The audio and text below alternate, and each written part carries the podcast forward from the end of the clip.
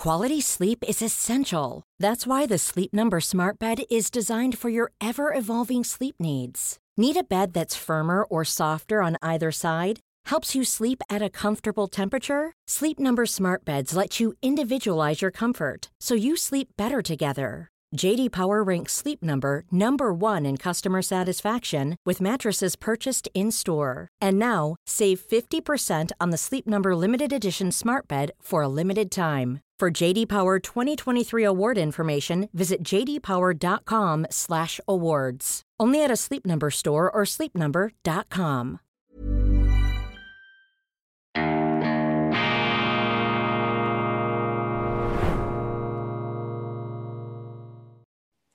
Grüezi miteinander. Ganz herzlich willkommen und einen wunderschönen, beschwingten guten Morgen, meine sehr verehrten Damen und Herren, liebe Freunde, vor allem in Deutschland und in Österreich. Ich darf Sie begrüßen aus dem Institut für fortgeschrittene Gegenwartskunde zur internationalen Ausgabe von Weltwoche Daily, die andere Sicht unabhängig, kritisch, gut gelaunt am Donnerstag, dem 1. Februar 2024. Gibt der schlechten Laune keine Chance.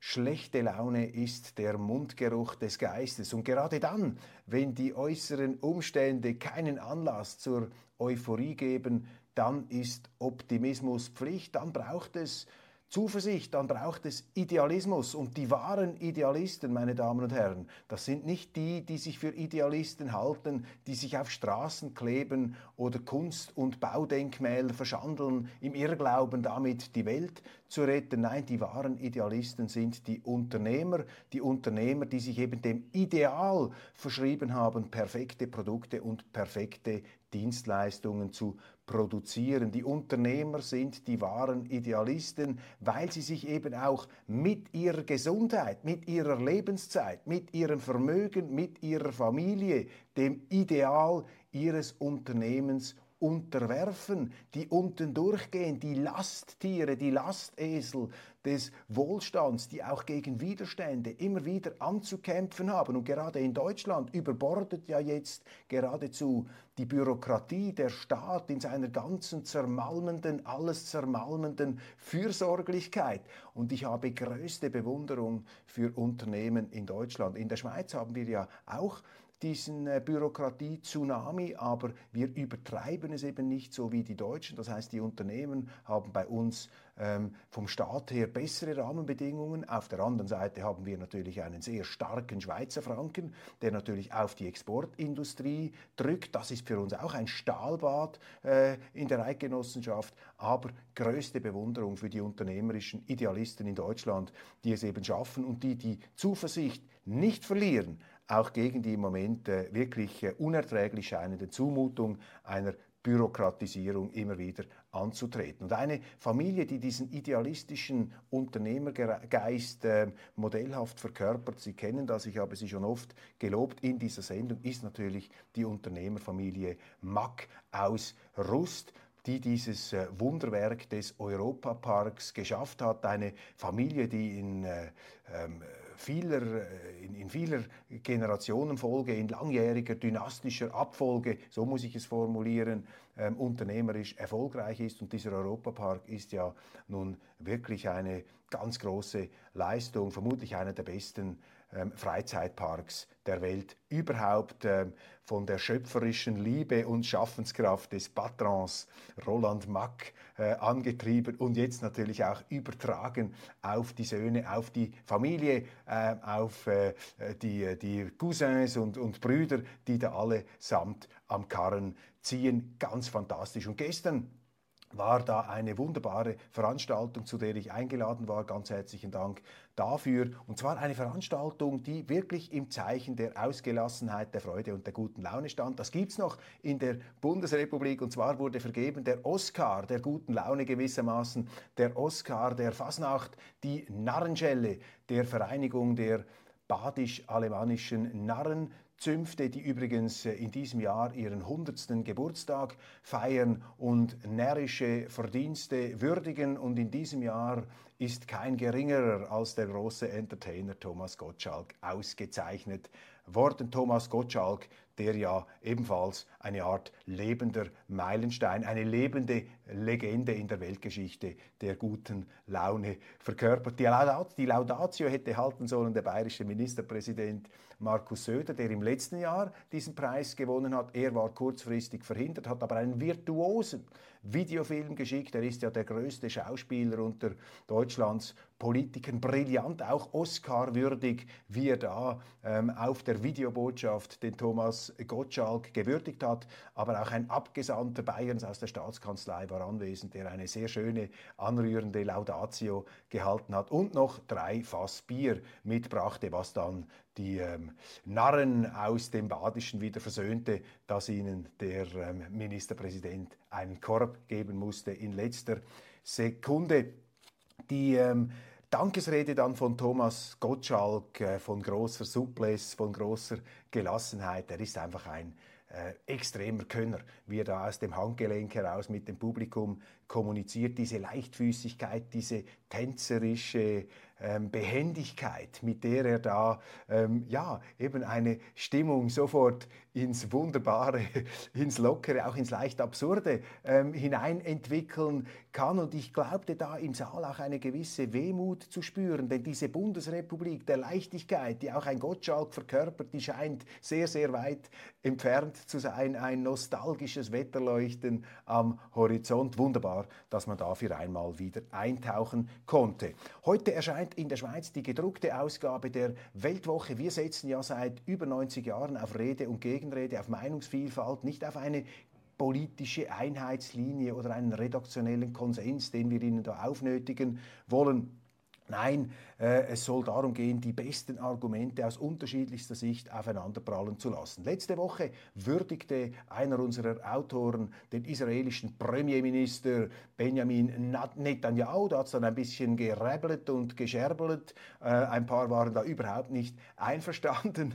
Und organisch hat sich sozusagen aus der Diskussion heraus jetzt der Gegenakzent ergeben. Guy Metton antwortet gewissermaßen auf ähm, Francis Pike, er sieht Netanyahu viel kritischer und beschäftigt sich hier in seiner Titelgeschichte mit der Doppelmoral des Westens in der Beurteilung ähm, dieser beiden Persönlichkeiten. Der eine ist verteufelt und der andere ist da heilig ähm, gesprochen. Guy Metton und der große der große amerikanische Geopolitik-Experte John Mearsheimer. Ist die Frau treu? Ist die Frau treu? Eine der ganz großen Fragen äh, natürlich der äh, Zivilisationsgeschichte. Unser Autor Kurt Steinmann begibt sich auf Spurensuche in der Antike. Plädoyer für Donald Trump von einem der eigentlich gar nicht will, dass Trump gewinnt. Brad Stevens, prominenter amerikanischer Journalist. Und da geben wir eben auch Gegensteuer gegen dieses totale Trump-Bashing und diese apokalyptische Zurüstung geradezu, die stattfindet. Ich bin absolut überzeugt, sollte Trump noch einmal gewählt werden in den Vereinigten Staaten, das Comeback, das größte Comeback aller Zeiten seit Muhammad Ali, ja, ich glaube nicht, dass die Welt oder dass Europa deswegen untergehen könnte. Ganz im Gegenteil, ich ähm, versuche mir immer etwas vorzustellen, was hier die Leute dermaßen auf die Palme zu bringen scheint. Wenn ich zurückdenke an die Regierungszeit von Donald Trump, dann Cool fact, a crocodile can't stick out its tongue. Also, you can get health insurance for a month or just under a year in some states. United Healthcare short term insurance plans, underwritten by Golden Rule Insurance Company, offer flexible, budget friendly coverage for you. Learn more at uh1.com. Millions of people have lost weight with personalized plans from Noom, like Evan, who can't stand salads and still lost 50 pounds. Salads, generally, for most people, are the easy button, right? For me, that wasn't an option. I never really was a salad guy. That's just not who I am. But Noom worked for me. Get your personalized plan today at Noom.com. Real Noom user compensated to provide their story. In four weeks, the typical Noom user can expect to lose one to two pounds per week. Individual results may vary.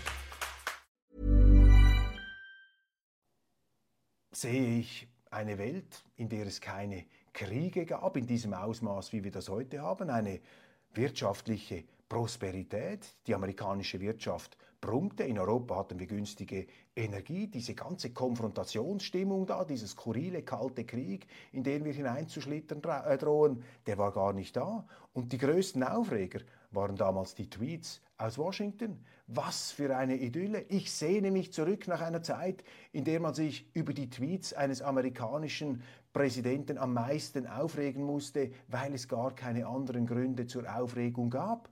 Was für eine wunderbare Zeit muss das gewesen sein. Vielleicht blende ich das eine oder andere jetzt aus. Im Rückblick äh, verklärt man ja oder neigt man dazu, das Ganze etwas nostalgisch aufzuhellen. Aber dieses äh, Gezeter da, diese hysterische ähm, Aufregung, die kann ich nicht nachvollziehen. Da äh, versuchen wir mit der Weltwoche eben etwas Gelassenheit dagegen zu verbreiten. Der mit dem Herzen boxte, Michael Bahnert, würdigt Graziano Rocchiciani.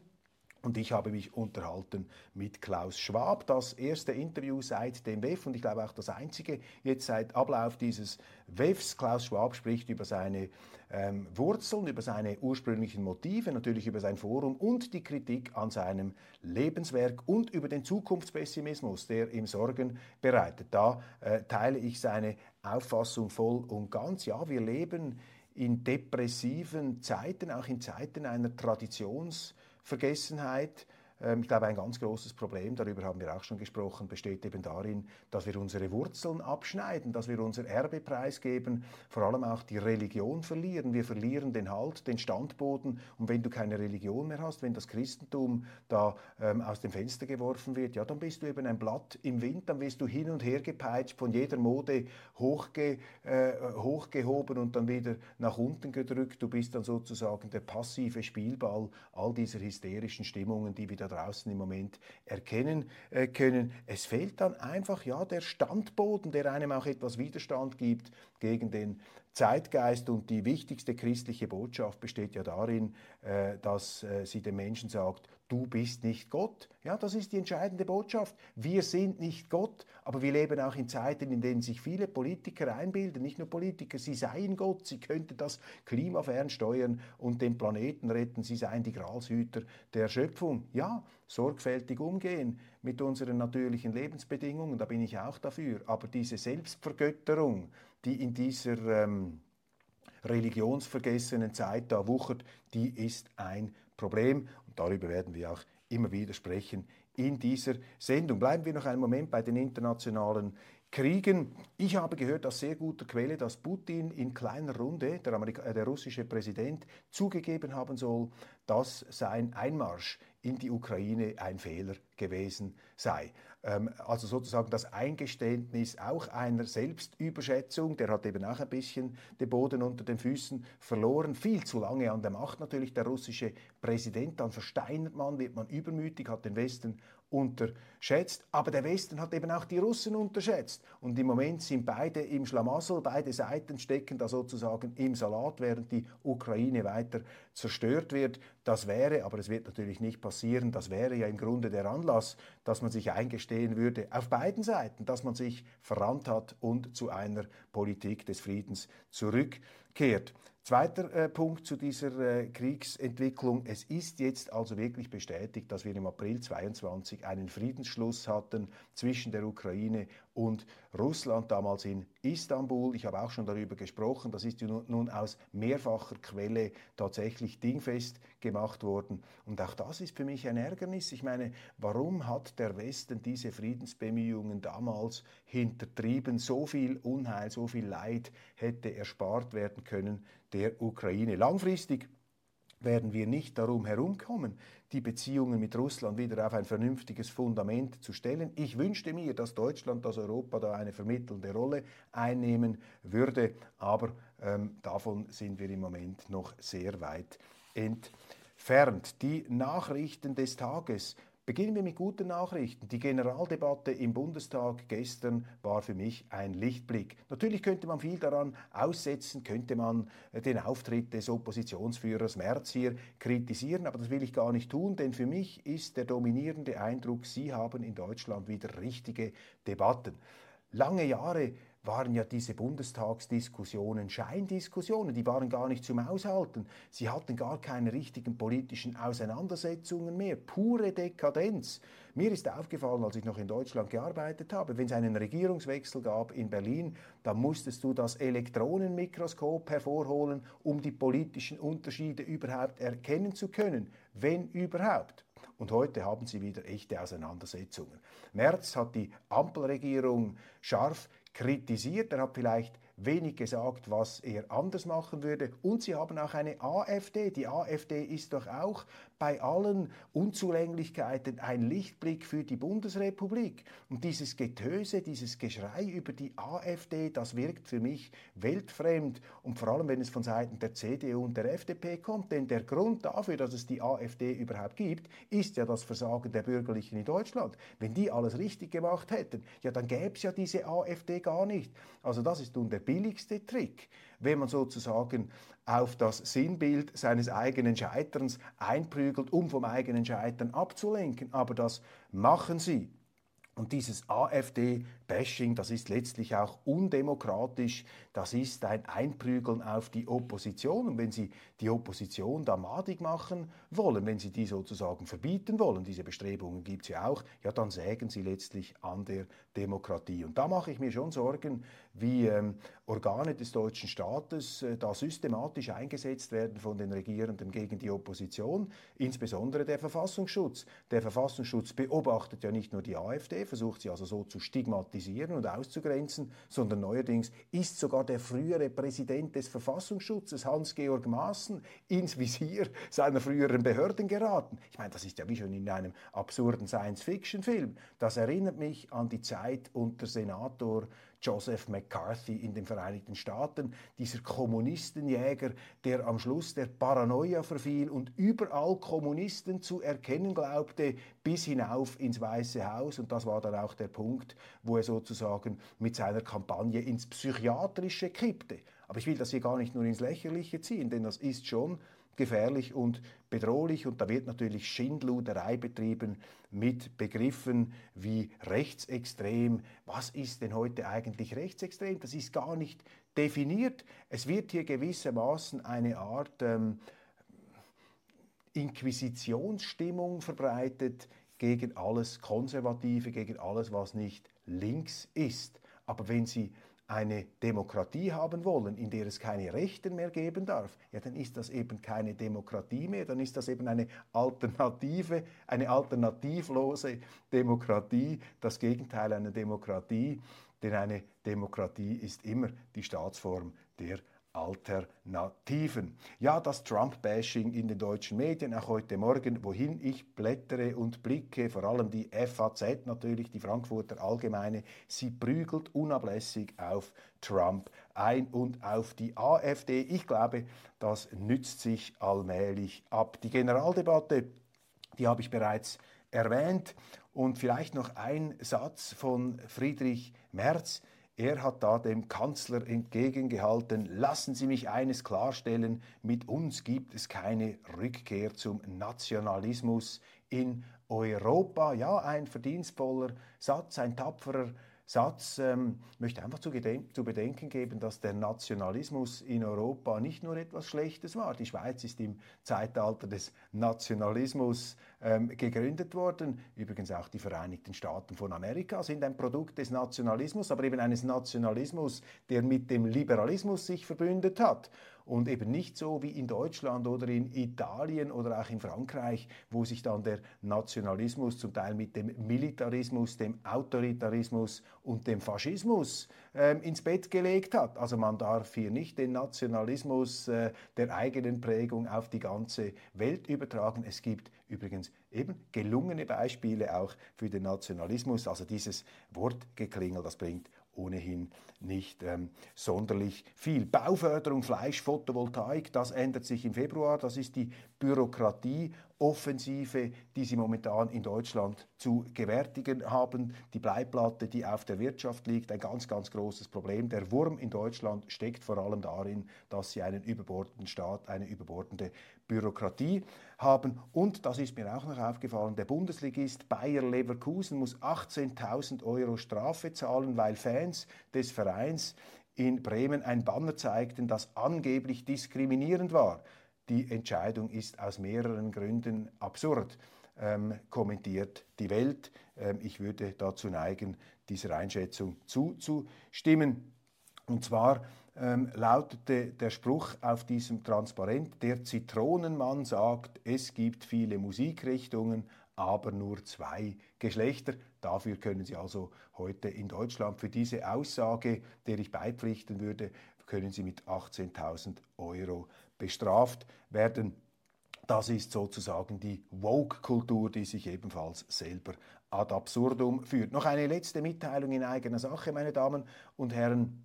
Es hat noch Plätze frei für meine Veranstaltung in Magdeburg am 6. Februar, Türöffnung 18 Uhr, Start 19 Uhr, die Ich glaube an Deutschland Tour. Ich freue mich, Sie dort auch persönlich zu treffen. Kommen Sie nach Magdeburg, melden Sie sich an, www.weltwoche.de-magdeburg, die traditionsreiche, geschichtsträchtige Stadt. Ich freue mich auf Sie, wenn wir da ins Gespräch kommen. Das ist äh, sehr, sehr lehrreich für mich. Wir nehmen ja Anteil an der Entwicklung in Deutschland und ich habe eben sehr, sehr viele Zuschriften erhalten, die mir äh, gesagt haben, machen Sie doch mal ein Weltwoche Daily live in Deutschland. Da können wir diskutieren und diesem Wunsch komme ich gerne nach. In Neubrandenburg und in Magdeburg. Neubrandenburg ist schon ausverkauft. Magdeburg, da sind noch ein paar Plätze frei. So, jetzt ähm, wünsche ich Ihnen einen wunderschönen guten Tag. Vielen Dank für die Aufmerksamkeit und bleiben Sie unabhängig, kritisch und zuversichtlich.